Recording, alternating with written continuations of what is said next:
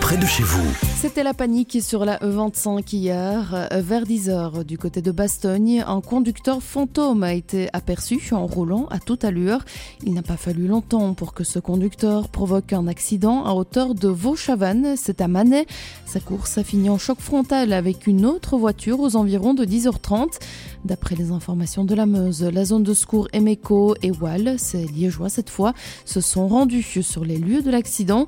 Les pompiers d'Erezé et d'Ewaï ont également été envoyés sur place. D'après le commissaire Josten de la police fédérale des routes, il s'agirait d'une dame âgée qui aurait pris la route à contresens par erreur.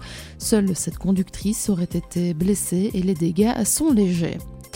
Social maintenant, un mouvement de grève a touché hier matin l'entreprise Signaroute, le leader du marché de la mise à disposition de la signalisation en Wallonie.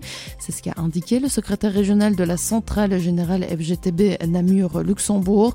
Dès 2 heures du matin, les ouvriers ont bloqué l'entrée au dépôt de l'entreprise basée à Andenne, comme l'a rapporté le journal L'Avenir.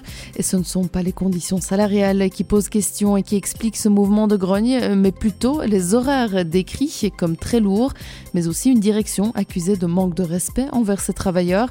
Par exemple, les horaires de travailleurs sont communiqués 12 heures seulement avant les prestations. Il faut rappeler que justement, c'est au printemps 2022 qu'une toute nouvelle direction a pris les commandes de la société.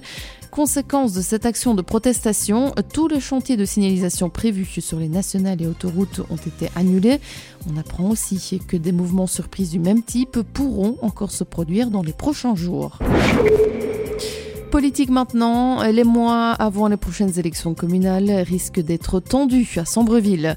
L'annonce d'une liste créée par l'ancien premier échevin, Olivier Bordon, a quelque peu relancé la course pour devenir bourgmestre, puisque jusque-là, Jean-Charles Luperto semblait intouchable.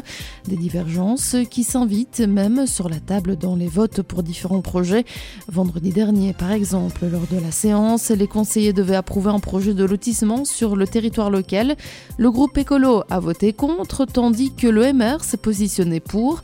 Des votes opposés alors que les deux partis sont annoncés dans la liste d'Olivier Bourdon. Jean-Charles Luperto n'a pas manqué de reprocher ces divergences, ce qui ajoute des tensions puisque les groupes écolo et MR et citoyens y voient une nouvelle tentative de jeter le discrédit sur ce qui est en train de se construire. Et pourtant, il semblerait que l'objectif de cette nouvelle union ne serait pas de destituer ou de renverser l'actuel bourgmestre, mais de proposer une alternance politique après 47 années de présence socialiste à la tête de la commune. Affaire à suivre donc. Un petit mot de sport et de foot en province de Luxembourg avec cette situation compliquée pour Frélange. C'est la deuxième fois en trois semaines que l'équipe déclare forfait. Dos au mur avec un 0 sur 27, comme le rappelle la Meuse. Les Mauves flirtent donc déjà avec un forfait général. Pour rappel, une équipe est déclarée en forfait général si elle déclare trois fois forfait de suite ou si elle en totalise 5 sur la saison. Et si jamais ce forfait général est déclaré, ça aura des conséquences sur les autres équipes de P2A puisque tous les résultats acquis face à Frélange seraient annulés, un peu comme si l'équipe n'avait jamais existé. Bon, étant donné que les Mauves ont perdu tous leurs matchs, le classement resterait inchangé pour les autres. Et enfin, si les Mauves venaient à jeter l'éponge, ça aurait également des conséquences sur les finances du club puisqu'une amende est affligée par match dans ce type de situation. La meilleure solution reste donc de finir le championnat tant bien que mal. Et enfin, attention, le marché biologique fermier artisanal de la plante est annulé ce vendredi. Il se tient habituellement tous les vendredis de 15 à 19h sur le parking du centre sportif, à l'exception donc de ce vendredi 27 octobre en raison de l'organisation du Trail des Lumeçons.